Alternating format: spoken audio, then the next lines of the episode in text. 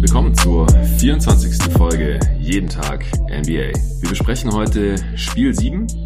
In dieser Folge erstmal nur ein Spiel 7 und zwar dass das zuerst kam. Portland Trailblazers gegen die Denver Nuggets und dafür habe ich mir den Arne Brandt mal wieder zugeholt. Hi Arne. Hi Leute, hi Jonathan. Ja, freut mich, dass du mal wieder am Start bist. Leider wieder über die Distanz, denn ich bin gerade nicht mal in Berlin, sondern wie ich schon ein paar Mal erwähnt habe, hier in Stuttgart, bei meiner Mutter gerade tatsächlich. Spiel 7 ist vorbei, gerade eben zu Ende gegangen. Die Blazers sind in den Western Conference Finals. Sie haben hier die Nuggets am Ende doch noch ganz knapp besiegt mit 100 zu 96. Und nachdem die Nuggets sehr früh schon eine große Führung rausgespielt hatten, 17 Punkte Führung hatten sie schon rausgespielt, Ende des ersten oder Anfang des zweiten Viertels. Da sah schon alles ein bisschen danach aus, als würden hier die Nuggets mit dem Heimsieg in Spiel 7 davonrennen. Aber wir haben jetzt tatsächlich einen der eher seltenen Fälle erlebt, dass das Auswärtsteam hier gewonnen hat. Das passiert ja nur in ungefähr 20 Prozent aller Fälle, aber diese beiden Teams waren jetzt auch über die gesamte Serie eigentlich schon so nah beieinander, dass hier eigentlich jeder Ausgang keinen verwundern sollte. Wenn man sich anguckt, wie die Spieler teilweise aufgespielt haben oder auch nicht, dann äh, ist es vielleicht schon ein bisschen verwunderlicher. Es war jetzt irgendwie nicht so richtig Dame-Time in diesem Spiel, aber CJ McCollum hat hier mal wieder so ein bisschen die Kohlen aus dem Feuer geholt für seine Blazers. Ich habe zwei Rezensionen bekommen seit der letzten Folge, die haue ich kurz raus und dann steigen wir direkt ein in die Analyse dieses Spiels. Wie angekündigt, leider nur dieses Spiel jetzt erstmal, denn ich muss morgen früh raus und bis der Pod danach abgemischt und äh, zur Veröffentlichung fertig gemacht ist, dann ist es schon spät genug und morgen äh, gegen halb acht sollte ich mich Richtung Büro bewegen, wo ich dann einen langen äh, Arbeitstag vor mir habe. Vielleicht kriege ich es dann abends noch hin, das andere Spiel zu Ende zu schauen. Das werde ich jetzt gleich noch nebenher laufen lassen hier, während ich den Pod bearbeite. Aber werde es dann auch nicht zu Ende schauen, geschweige denn irgendwie analysieren oder einen Pod drüber aufnehmen können. Aber vielleicht kann ich das morgen noch nachholen, denn wir haben ja dann erstmal einen Tag Pause, bevor die Conference Finals beginnen und vielleicht schaffe ich es dann morgen Abend dazu noch was aufzunehmen. Mal gucken, ich hätte auf jeden Fall Bock drauf. Die beiden Reviews sind Einmal sagt FX Hornet, gute Sache. Schönes, schnelles, qualitativ hochwertiges NBA-Update für jeden Tag. Vielen Dank dir.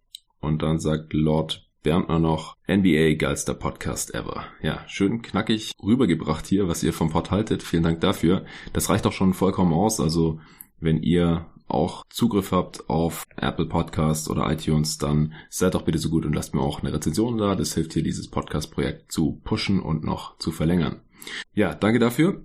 Arne, was äh, sind so deine Gedanken zu diesem Spiel? Es war auf jeden Fall knapp. Nicht das schönste Spiel 7, aber Spiel 7 ist ja öfters mal eher ein bisschen hässlich. Es sind eher oft so Grind-Out-Games. Auch hier jetzt kein hoher Score, keine schönen Quoten aus dem Feld und so weiter. Was, was sind jetzt erstmal so die Gedanken, die du zu dem Game loswerden möchtest? Ja, erstmal, das ist eine sehr krasse Leistung von den Portland Trailblazers, ist das Ding in Denver zu gewinnen. Äh, Denver hatte den besten Home Record in der Regular Season hm. der gesamten Liga. Das ist sehr schwer in Denver zu spielen. Sie haben auch in den Playoffs bisher fünf gewonnen, zwei verloren zu Hause und die Portland Trailblazers sind wirklich nicht das beste Road-Team, hatten 21 Siege und 20 Niederlagen in der Regular Season und jetzt auch in den Playoffs. Äh, zwei gewonnen, drei verloren auswärts. Also das sah schon ziemlich deutlich aus, als wenn das äh, vor dem Spiel eher Richtung Denver Nuggets tendiert, war auch mein Gefühl. Und wenn mir jemand vor dem Spiel gesagt hätte, dass Damian Lillard drei von 17 aus dem Feld schießt, nur 13 Punkte macht mhm. und die Portland Trailblazers in der ersten Halbzeit nur 39 Punkte machen, dann hätte ich gesagt, wahrscheinlich schaffen sie es nicht, das Ding zu gewinnen. Und sie haben es einfach dann wirklich auf ziemlich beeindruckende Art und Weise gedreht. In der zweiten Halbzeit 61 Punkte gemacht und wie du es schon gesagt hast, CJ McCollum war in diesem Spiel einfach überragend. 37 Punkte, 17 von 29 aus dem Feld und das war wirklich der entscheidende Faktor, dass sie das Ding gewonnen haben. Auch die Crunch Time war von ihm einfach phänomenal. Das dritte Viertel auch 17 Punkte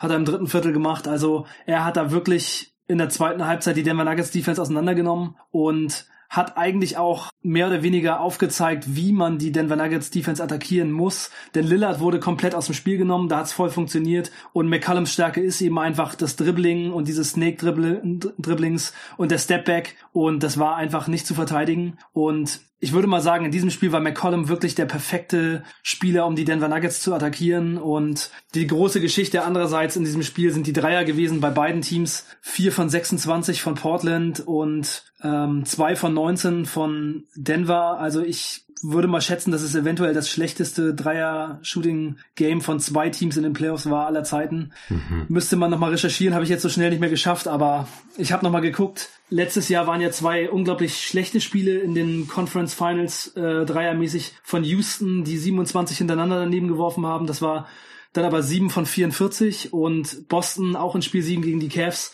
die hatten 7 von 39. Also beide noch bessere Quoten als die Teams jetzt hier in diesem Spiel. 10,5 Prozent von, äh, von Denver und ja. 15,4 Prozent von Portland. Das sind erstmal so meine ersten Gedanken. ja, also das haben wir ja auch von beiden Teams immer wieder gesehen, dass sie da einfach von Downtown richtige Off-Days haben, dass sie einfach jeweils auch keine Shooter haben, die dann im hohen Volumen äh, konstant treffen, um das irgendwie auszubügeln. Also selbst ein Lillard jetzt nicht, von dem er das vielleicht jetzt vor allem nach der ersten Runde ein bisschen erwartet hat. Jetzt in der zweiten Runde hat er öfters mal gestruggelt. Hier auch nur zwei von neun von Downtown heute also da haben beide Teams quasi das gesamte Spiel über richtige Backsteinhäuser gebaut von Downtown. Am Ende hat Lillard äh, noch einen sehr, sehr wichtigen getroffen. Da kommen wir dann vielleicht gleich noch dazu. Und ansonsten, ja, McCollum war richtig krass. Also was er für Moves da auch ausgepackt hat, teilweise wie er zum Korb gekommen ist hat er sich auch jetzt über seine Karriere nochmal richtig krass weiterentwickelt. Das war eine Zeit lang auch eher eine Schwäche von ihm. Sein Drive oder sein Finishing am Korb, einen guten Shooting Touch hat er schon immer gehabt. Aber hat das Pit and Roll da immer wieder gesplittet, du hast es schon angesprochen, mit dem Snake Dribble zwischen den beiden Defendern durch. Und einmal hat er dann richtig krass geslammt auch und dann die Blazers schon auf sieben Punkte rangebracht, nachdem sie ja wie gesagt schon mit 17 hinten gelegen waren in der ersten Halbzeit. Dann ähm, hat er, als die Blazers zum ersten Mal wieder in Führung gegangen sind, 71 zu 70, nach einem Spin-Move einen Layup reingemacht. Und einmal hat er auch eine krasse defensive Sequenz gehabt. Das ist man von ihm ja eigentlich auch überhaupt nicht gewohnt. Das war schon fast so LeBron James Light mit dem Chase-Down-Block gegen ja, Jamal Murray.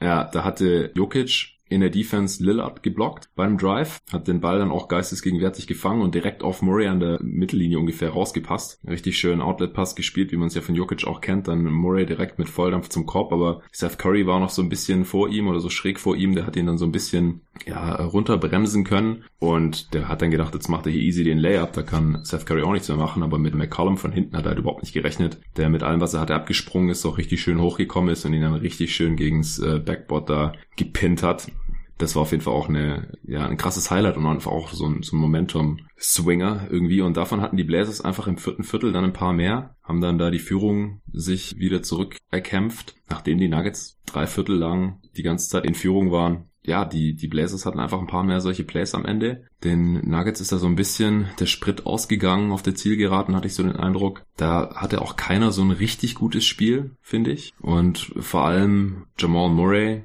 und auch Paul Millsap hatten halt richtig üble Quoten aus dem Feld und konnten da Jokic jetzt nicht genug entlasten oder unterstützen in der Offense. Und Jokic auch für seine Verhältnisse, ne? 11 von 26 aus dem Feld. Ja. Der wurde dieses Spiel da auch schon ganz gut attackiert. Ja, und das, obwohl er eigentlich über weite Strecken eher One-on-One -on -one verteidigt wurde als gedoppelt. Deswegen konnte er auch nicht so viele Assists spielen weil einfach ja wenig Passing Lanes sich dann irgendwie eröffnet haben. Er hatte nur zwei Assists in dem Spiel, was ja extrem unterdurchschnittlich für ihn ist. Und er hat nur, wenn ich es jetzt im Kopf so überschlage, echt nur einen Punkt pro Possession ungefähr gemacht. Also 29 Punkte aus ungefähr 30 Shooting Possessions. Wenn man noch die zwei Turnover mit reinzählt, ist es sogar 29 Punkte aus 32 Possessions. Das ist in diesem Spiel für die Nuggets noch überdurchschnittlich gewesen fast, aber halt insgesamt einfach nicht genug als, als Topscorer und wenn auch sonst keiner so richtig abgeht. Murray 4 von 18 aus dem Feld, keinen seiner 4 Dreier getroffen, also er hatte mal wieder ein Off-Game, der ist einfach streaky. das hat man jetzt in den Playoffs immer wieder gesehen, nachdem in der Regular Season es ja auch schon so war, für 17 Punkte und Millsap nur 3 von 13 aus dem Feld. Wenn der gute Spiele hatte, mit der seine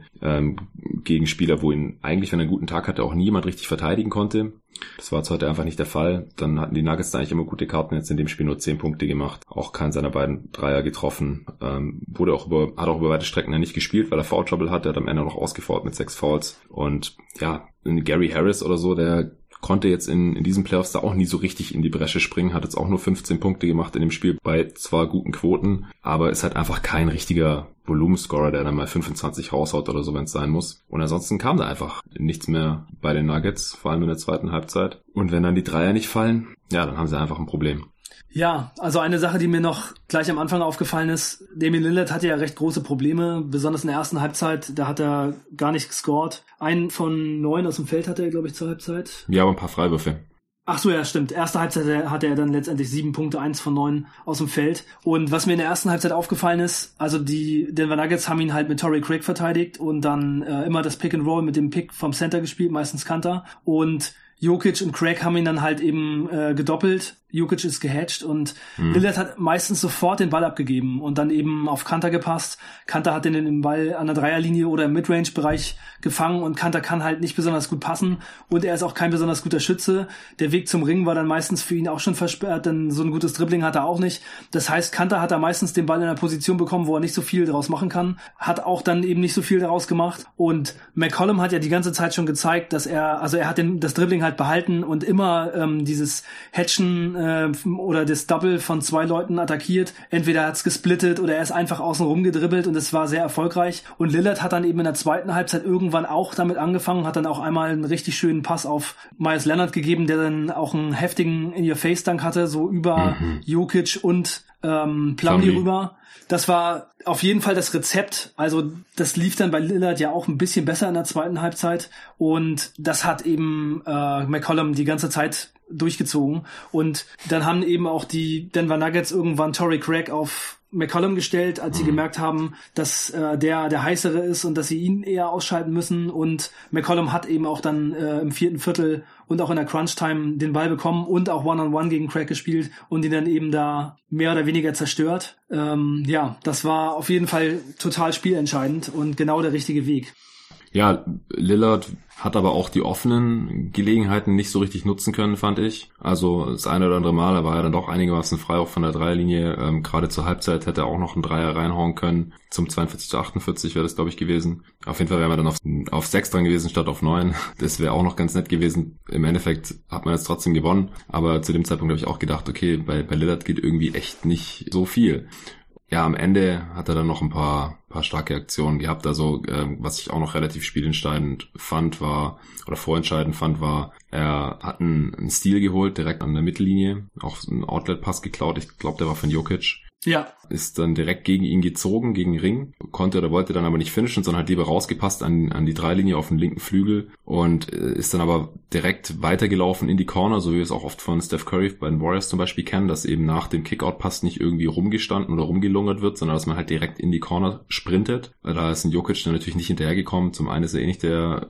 mobilste Defender und zum anderen war er im vierten Viertel wahrscheinlich auch schon relativ müde und wollte instinktiv wahrscheinlich auch eher den Korb beschützen da in so einer äh, Semi-Transition Situation und Lillard hat dann direkt den Pass wieder zurückbekommen in die Corner, ist hochgestiegen zum Dreier und hat das Ding reingenagelt dann stand es 92 zu 85, also sieben Punkte vor mit, ich weiß nicht, war das so drei, vier Minuten vor Schluss? Das war 3,30 vor Schluss. Genau, und das fand ich eigentlich schon so eine vorentscheidende Szene fast, weil wenn er da nicht den Stil holt und, und nicht den Dreier reinhaut, dann punktet Denver vielleicht auf der anderen Seite, macht vielleicht zwei oder drei Punkte und dann hat man halt, das ist ein fünf oder sechs Punkte Swing dann. Ja. Dann steht es vielleicht 88 zu 90 statt eben 85 zu 92. Ja, Lillard hatte insgesamt, wie gesagt, am Ende auch immer noch kein gutes Spiel. Die erste Halbzeit war ziemlich katastrophal. Insgesamt am Ende drei von 17, zehn Rebounds allerdings. Ziemlich heftig für den Guard natürlich, ähm, genauso wie McCallum mit neun Rebounds. Also die haben da kräftig ausgeholfen an den Boards. Das äh, war natürlich auch wichtig in dem Spiel. Denver hat ja auch immer mal wieder in manchen Spielen die offensiven Bretter ziemlich attackiert und, und da dann auch dominiert. Das war jetzt in dem Spiel nicht der Fall. Die Blazers haben 55 zu 51 Rebounds geholt. Äh, das war auf jeden Fall schon mal positiv und du hast ja auch gerade schon erklärt, dass er äh, vor allem in der zweiten Halbzeit auch einige Assists gespielt hat, aber am Ende halt nur 13 Punkte aus 20 Shooting Possessions. Ein Turnover hat er gehabt, nur ein, das, das ist okay. McCallum hat übrigens gar kein Turnover, ist auch krass, dafür, dass er so oft den Traffic gedribbelt hat und so. Ja, die Blazers hatten als Team nur vier Turnover im ja. Spiel 7. Also ja. wenn die Nerven blank liegen und man den Dreier nicht mehr trifft, auf die Pässe und auf die Ballkontrolle hat es sich nicht so besonders ausgewirkt. Auch bei den Nuggets nicht. Die haben ja. nämlich auch nur fünf Turnover gemacht. Also in dem Spiel 7 insgesamt nur neun Turnover von beiden Teams fand ich echt unglaublich gut. Also das mhm. war wirklich sehr, sehr stark. Viele Assists wurden andererseits aber auch nicht gespielt. Ähm, also 16 Assists von den Blazers und 15 von den Denver Nuggets. Äh, wie gesagt, Jokic hat nur zwei Assists gemacht. das war, da war nicht so viel los. Ja. Was mir bei den Portland Trailblazers noch sehr aufgefallen ist, ist, äh, die Blazers hatten ja in den letzten Spielen immer große Probleme, das Pick and Roll mit Jokic und Murray zu verteidigen. Mhm. Und in diesem Spiel haben sie Aminu gestartet und haben ihn nach sieben Minuten ausgewechselt und er ist nicht mehr wieder zurückgekommen. Ja. Das fand ich wirklich sehr beachtlich, vor allem weil Zach Collins im letzten Spiel sehr gut gespielt hat und in diesem Spiel dann eben auch ähm, gut war, aber sehr viele Fouls hatte. Er hat fünf Fouls in 23 Minuten gemacht und konnte dann eben auch nicht so viel auf dem Platz bleiben. Dummerweise auch ein paar richtig dumme Fouls dabei ja. gehabt wo er hochgesprungen ist und dann nicht mehr anders konnte, als Millsap zu faulen. Oder Jokic holt den Rebound und er haut einfach auf den Arm drauf, den defensiven Rebound, also völlig unnötig. Mhm. Der hat sich da auf jeden Fall um ein paar Minuten gebracht, denn er war schon auf jeden Fall ein Faktor, hat vier Blocks gemacht. Mhm. Und dann haben sie anstatt mit Amino zu spielen eben lieber ähm, Myers Leonard gespielt, der auch einen ganz guten Job gemacht hat, finde ich. Auch direkt Foulprobleme bekommen hat. Äh, drei Fouls in sieben Minuten, aber hm. ähm, wenn man sowieso nicht so viel spielt, dann geht das schon klar. Also Länge auf dem Feld zu haben, auf beiden großen Positionen, war auf jeden Fall ein Plan, der gut funktioniert hat. Ähm, und Harkless war eigentlich auch schon mehr oder weniger raus, so sah es jedenfalls aus. Der hat auch in der ersten Halbzeit nur sieben Minuten gespielt, auch die ersten sieben.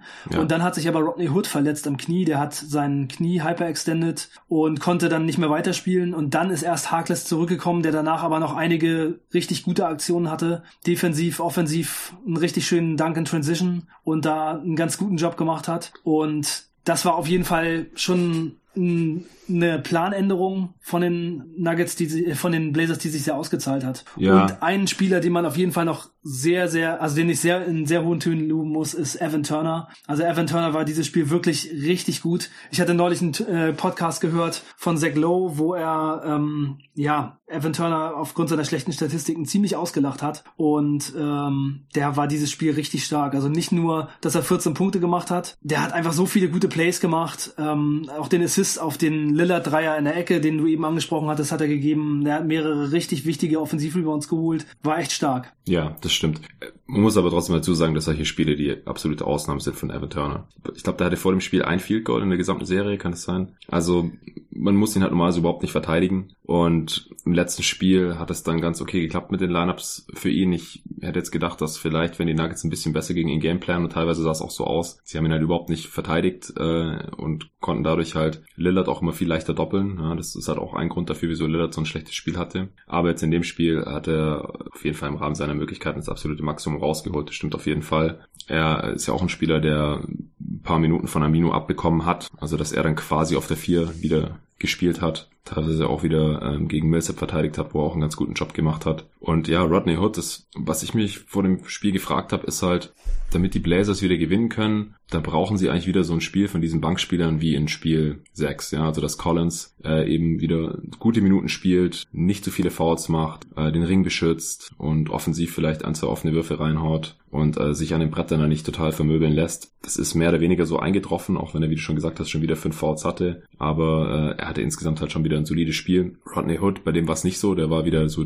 der Rodney Hood, wie man ihn eigentlich kennt. Ähm, der hatte zwar jetzt in dieser Serie sehr viele gute Spiele, in, in der ersten Runde dagegen nicht und auch sonst hatte er in den Playoffs ja äh, in Utah und Cleveland bisher immer extrem enttäuscht. Jetzt in dem Spiel kam er rein, hat nur eins von fünf getroffen, hat glaube ich erstmal mit einem Airball-Dreier auch angefangen im ersten Viertel. Also ja. das, das war ganz übel.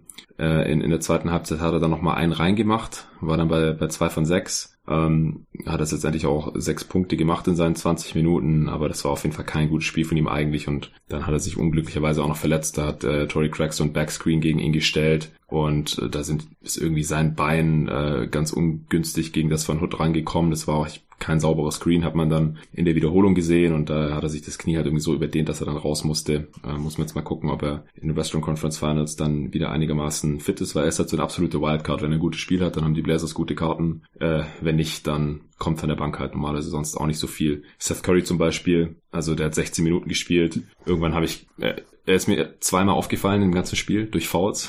Einmal äh, ist er da wieder mit Murray irgendwie kurz aneinander geraten. Die, äh, die mögen sich anscheinend nicht so. Hat man schon in den Spielen davor äh, ein bisschen sehen können, immer mal wieder. Und ähm, in, in der Crunch-Time hat auch nochmal Jokic faulen müssen, weil er aus irgendeinem Grund in der defensiven Possession drauf war und dann ähm, die geswitcht haben und, und Jokic dann auf einmal im Post gegen Seth Curry stand, dann musste er halt faulen. Und er hat ja, halt das war 11,4 Sekunden vor Schluss. Ja, und dann hat Jokic nur einen der beiden Freiwürfe getroffen und dann war es das im Prinzip. Ähm, aber Seth Curry hatte eben in 16 Minuten keinen Punkt, kein Rebound, kein Assist, kein Steal, kein Block, gar nichts im Boxscore stehen, außer fünf Falls und zwei äh, verworfene Dreier, die auch ja. äh, nicht gerade knapp waren, äh, aber einigermaßen frei waren.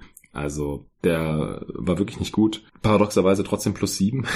also wenn er auf dem Feld war, haben die Blazers sieben Punkte mehr gemacht als die Nuggets. Ich meine, er bringt halt ein bisschen Spacing, aber das lag jetzt eher nicht an ihm, dass äh, die Blazers mit ihm noch einigermaßen, also dass sie trotzdem noch gut funktioniert haben, klar. Ja, er war eben im vierten Viertel drauf, als die, als die Blazers diesen Run gemacht haben. Ja. Und da, also da war wirklich, also Evan Turner also war mit der spielentscheidende äh, Spieler, weil also er hat wirklich einen Offensivrebound geholt, dann hat McCollum Layer gemacht, dann hat er direkt hinterher ein Three-Point-Play gemacht. Äh, das mhm. war so im vierten Viertel, dann stand es äh, 86, 81. Dann hat er danach zweimal einen Post-Up gehabt, wo er jedes Mal gefoult wurde und drei von vier Freiwürfen gemacht hat. Und danach hat er noch den Assist auf äh, Lillard gegeben. Alles im, innerhalb von drei Minuten, das waren fünf gute Plays. Und dann stand es eben, wie du schon eben eben gesagt hast, 92 zu 85. Das war schon eine Phase, wo das Spiel eigentlich so ein bisschen vorentschieden wurde, auch wenn es dann noch eine sehr spannende Crunch-Time doch war. Aber da hat Turner wirklich die ganzen Plays gemacht. Also sie haben äh, das, was sie vielleicht so ein bisschen in den letzten Spielen teilweise von Hood bekommen haben, in diesem Spiel dann eben tatsächlich von Evan Turner bekommen. Also von dem Spieler eigentlich, von dem man es am wenigsten erwartet hätte. Und das war schon echt ziemlich stark. Also auch gerade, das ist eben das, was, was er bei Boston auch schon gemacht hat und auch bei Portland, wenn er mal ein bisschen mehr Spielzeit bekommen hat. Wenn er gut gespielt hat, dann hat er meistens eben diese Post-Up-Situationen äh, gut genutzt und er ist eben jemand, der aufpostet und den Ball verteilen kann. Und das war im letzten Spiel, finde ich, obwohl er null Punkte hatte, schon, schon ganz gut. Und jetzt in diesem Spiel hat er eben wieder ganz gute Aktionen gemacht. Also Evan Turner ist auf jeden Fall jemand, der schon ein cleverer Spieler ist. Klar, sehr limitiert, aber das war schon sehr, sehr spielentscheidend, was er hier gemacht hat. Ja, ich meine, im Endeffekt hat er sein Team jetzt in die Western Conference Finals gebracht. Dann äh, ja, haben sich die 18 Millionen, die er dieses Jahr bekommt, wenigstens noch ein bisschen mehr gelohnt. Weil ich meine, das ist halt der Hauptkritikpunkt. Ja, es ist kein schlechter Spieler, keine Frage. Er kann in manchen Matchups halt so gut wie gar nicht eingesetzt werden oder sollte vielleicht besser nicht eingesetzt werden. Ich bin jetzt mal gespannt, wie es gegen die Warriors aussieht. Aber ich meine, warum er hauptsächlich so gedisst wird, ist natürlich, weil er viel zu viel verdient. Das ist gar keine für ihn wahrscheinlich 15 Millionen zu viel oder so. Ich meine, da kann nichts dafür. Das Geld einfach angenommen damals 2016. In der Offseason hatten die Blazers einfach äh, die Spendierhosen an. Genauso ist es auch bei Myers Leonard der, wo man schon sagt, er hat ein, ein, gutes Spiel, wenn er mal jetzt in den Playoffs irgendwie sieben Minuten spielt, ohne direkt auszufaulen und äh, was ich einen krassen Dank raushaut und, und defensiv äh, gegen Jokic zweimal gut im, im Low Post verteidigt. Aber der verdient ja auch seine elf Millionen diese Saison, nächste Saison. Das ist halt schon krass. Aber gut, ähm, hast du sonst noch irgendwas, bevor wir uns dann gleich noch kurz die Crunch Time anschauen? Also für mich waren das, glaube ich, schon so die entscheidenden Sachen. Ja. Und von mir aus können wir jetzt Crunch-Time kommen. Hm. Ich habe vorhin noch kurz nachgeschaut, weil ähm, ich mir notiert hatte, dass die Blazers zur Halbzeit ein Offensivrating von 80 hatten. Also abgrundtief schlecht. Die Nuggets immer noch 100. Das ist auch weit unterdurchschnittlich ähm, im, im Liga-Vergleich, ja, im Schnitt. Da äh, der Ligaschnitt liegt ja bei 110, 111 oder so. Und ja, wenn man 100 hat, ist es äh, kein Team spielt so schlecht im, im, über die Saison ge gesehen. Aber 80, also das deutet halt schon auf eine sehr, sehr, sehr schlechte Offensivleistung hin. Sie hatten ja auch nur 39 Punkte zur Halbzeit, haben auch ewig gebraucht, bis sie 20 Punkte hatten. Das war erst irgendwie bei sieben Minuten im zweiten Viertel oder so der Fall oder bei acht Minuten durch äh, einen ihrer wenigen Dreier dann endlich von McCollum haben sie da die 20-Punkte-Hürde geknackt. Das ist eigentlich schon krass, dass sie am Ende noch auf 100 Punkte gekommen sind. Deswegen habe ich mal interessiert, wie das Offensivrating in der zweiten Halbzeit aussah. Und sie hatten halt tatsächlich ein Offensivrating von 133 in der zweiten Halbzeit, ohne Dreier zu treffen. Das sieht man echt selten. Aber sie sind halt auch besser zum Korb gekommen dann, wurden viel geforward, Freiwürfe getroffen und haben natürlich keine Turnover gemacht. Dann hat man auch ohne Dreier mal eine effiziente Offense. Ja, Okay, wo wollen wir anfangen in der Crunch Time? Was ist so das äh, Play, das erste Play, das du dir notiert hast oder das du da jetzt erwähnen würdest? Ja, bei der Crunch Time würde ich anfangen bei 1,43. Jukic macht einen Runner nach dem Assist von Jamal Murray. Schlechter Closeout von Kanter mit gestreckten Beinen. Äh, Jukic geht zum Korb und macht das Ding soft rein. Dann steht's 94 zu 93 für Portland. Danach McCollum mit einem äh, 16-Foot Pull-Up Jumpshot. Wieder das Pick and Roll gesplittet. Jokic attackiert, Stepback, Zweier reingeschossen, 96, 93. Mhm. Dann Jokic mit einem Fehlwurf, den Kanter richtig schön contested hat und danach den Rebound geholt hat. Und dann noch 49 Sekunden und McCollum nimmt einen Wurf noch mit 8 Sekunden auf der Uhr. Und das war ein richtig schlechter Wurf. Da hätte er nochmal was anderes probieren können, nochmal passen, was weiß ich. Auf jeden Fall war der daneben. Gary Harris holt den Rebound.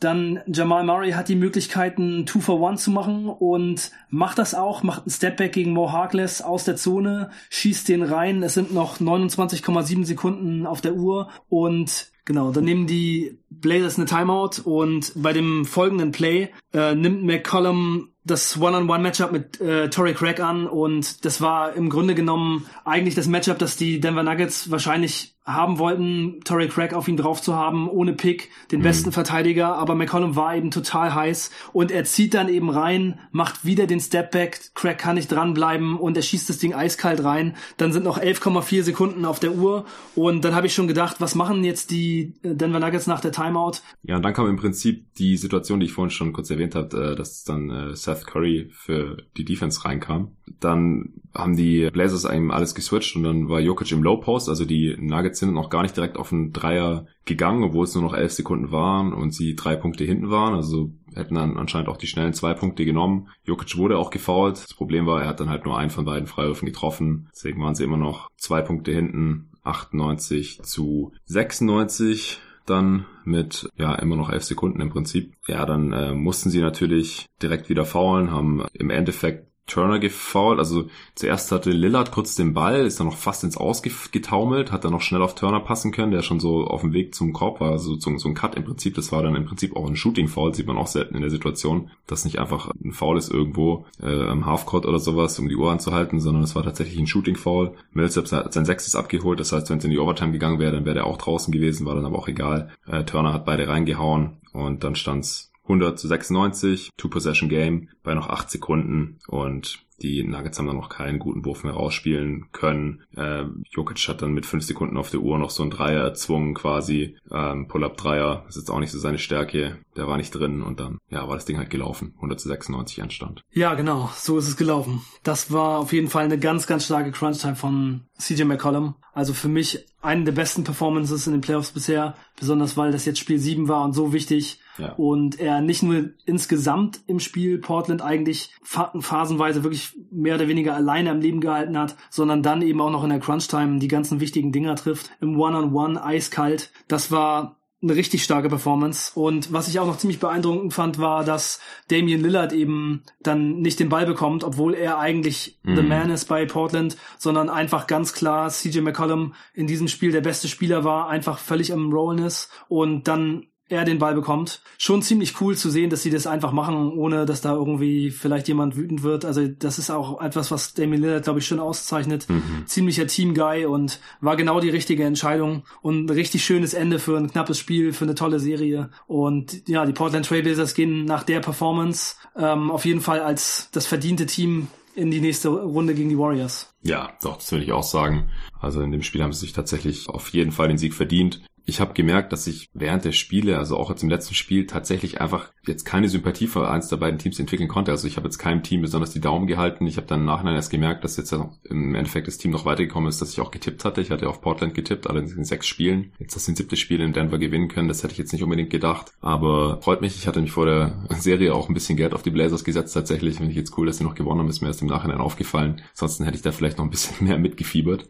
Nee, also mir war es völlig wurscht, welches Team hier weiterkommt. Ich fand die sehr, sehr gleichwertig. Ich hätte jetzt auch nicht gesagt, dass ein Team hier irgendwie die besseren Chancen gegen die Warriors hat oder so. Ich glaube, die Warriors werden jetzt mit oder ohne Durant da relativ kurzen Prozess machen und die Nuggets hatten jetzt auch eine super Saison. Also das äh, hat man vielleicht vor der Saison auch nicht unbedingt gedacht, dass sie hier, was weiß ich, drei Minuten davon entfernt waren, um in die Western Conference Finals einzuziehen. Sie waren das erste Mal in Playoffs mit diesem Core und haben direkt eine Runde gewonnen. Und jetzt noch die Chance gehabt, ein zweites, siebtes Spiel zu gewinnen. Die Spieler haben da sehr, sehr wichtige Erfahrungen jetzt gesammelt und gibt jetzt auch keinen Grund, wieso die Nuggets da nicht nächste Saison dran anknüpfen sollten. Andererseits ist es den Blazers jetzt natürlich auch zu gönnen. Es ist äh, Lillard sehr, sehr zu gönnen, dass er hier in die Western Conference Finals einzieht. Und ähm, ich bin mal gespannt, wie es dann da aussieht gegen die Warriors, aber keine Ahnung, ich, ich würde es spontan, würde es mich wundern, wenn die Blazers da mehr als einen Sieg rausholen, ehrlich gesagt. Wie siehst du das? Ja, mir geht's genauso. Also auch jetzt besonders nach dieser Performance, wo sie so schlecht geworfen haben und so große Probleme haben, den Ball in den Korb zu kriegen. Sie sind einfach insgesamt nicht gut genug. Und wenn es dann eben dazu kommt, dass es so ein äh, Shooting-Matchup zwischen Damian Lillard, McCollum und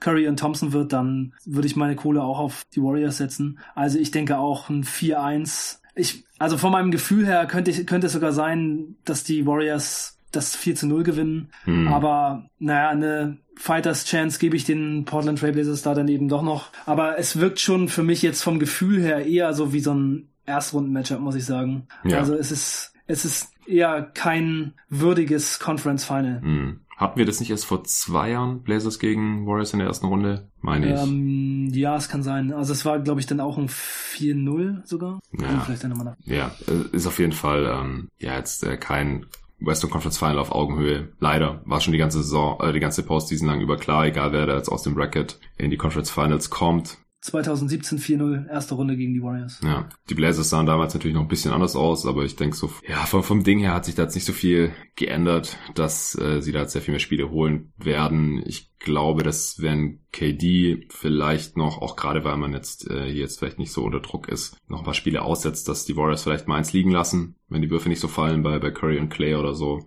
Aber ansonsten, die Blazers Defense ist nicht gut, das muss man einfach sagen. Beziehungsweise teilweise lassen sie dann halt ihre besten Defender nicht spielen, weil dann halt offensiv überhaupt nichts geht. Ja, in Person von Hawkless und Amino haben wir es ja heute wieder gesehen. Dann äh, spielen halt Seth Curry stattdessen oder, oder Zach Collins, der zwar ein ganz solider Rim Protector ist, aber halt auch eine Vollmaschine ist und einfach insgesamt noch ein bisschen zu unerfahren, noch zu viele Fehler macht. Miles Leonard ist noch schlimmer. Und wie gesagt, wenn da halt ein Turner dann spielt, also die Warriors werden das noch ein bisschen mehr abusen dann, wie das jetzt hier die, die Nuggets gemacht haben. Und offensiv da, also da müssten jetzt halt McCollum und Lillard halt gleichzeitig ein absolutes Feuerwerk abbrennen, damit sie da irgendwie eine, eine Chance haben, mal ein Spiel oder zwei zu gewinnen. Das ähm, würde ich jetzt spontan jetzt eher nicht sehen. Also ich gehe jetzt eher von, einer, von einem kürzeren Conference Final aus. Ja.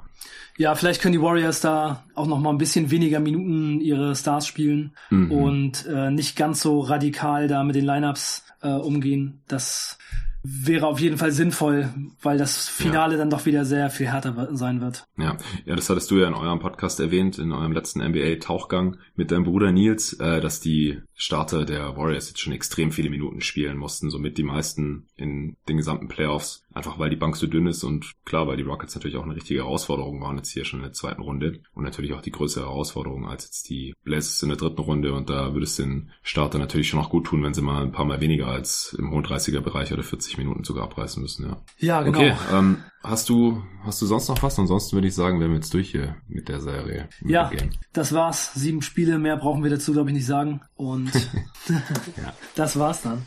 Ja, ja, das andere Game äh, läuft auch schon, da werde ich jetzt gleich noch ein bisschen reingucken. Was, äh, es steht 11 zu 16 gerade für die Raptors. Was ist dein Tipp heute? Mein Tipp ist, dass die Raptors das machen. Ja, äh, denke ich auch, allein aufgrund des Heimvorteils. Und weil ich sie halt unterm Strich eigentlich auch als das bessere Team ansehe, ich sehe gerade Jordan Beach steht schon bei 1 von 6 aus dem Feld, das ist natürlich auch kein gutes Vorzeichen hier jetzt. Das äh, brauchen wir jetzt aber nicht hier weiter analysieren, denn wenn der Pod rauskommt, dann ist es, steht das Ergebnis eh schon fest und die Leute kennen das dann auch schon. Wie gesagt, vielleicht komme ich morgen noch dazu, das dann für euch noch zu analysieren, bevor dann auch die Eastern Conference Finals bald losgehen. Die fangen aber erst am Mittwoch an, Mittwoch auf Donnerstag, glaube ich, direkt nach der Draft Lottery. Da freue ich mich auch schon richtig drauf. Das äh, wird vielleicht die wichtigste Lottery der letzten, äh, weiß nicht, seit LeBron James oder so, seit 2003.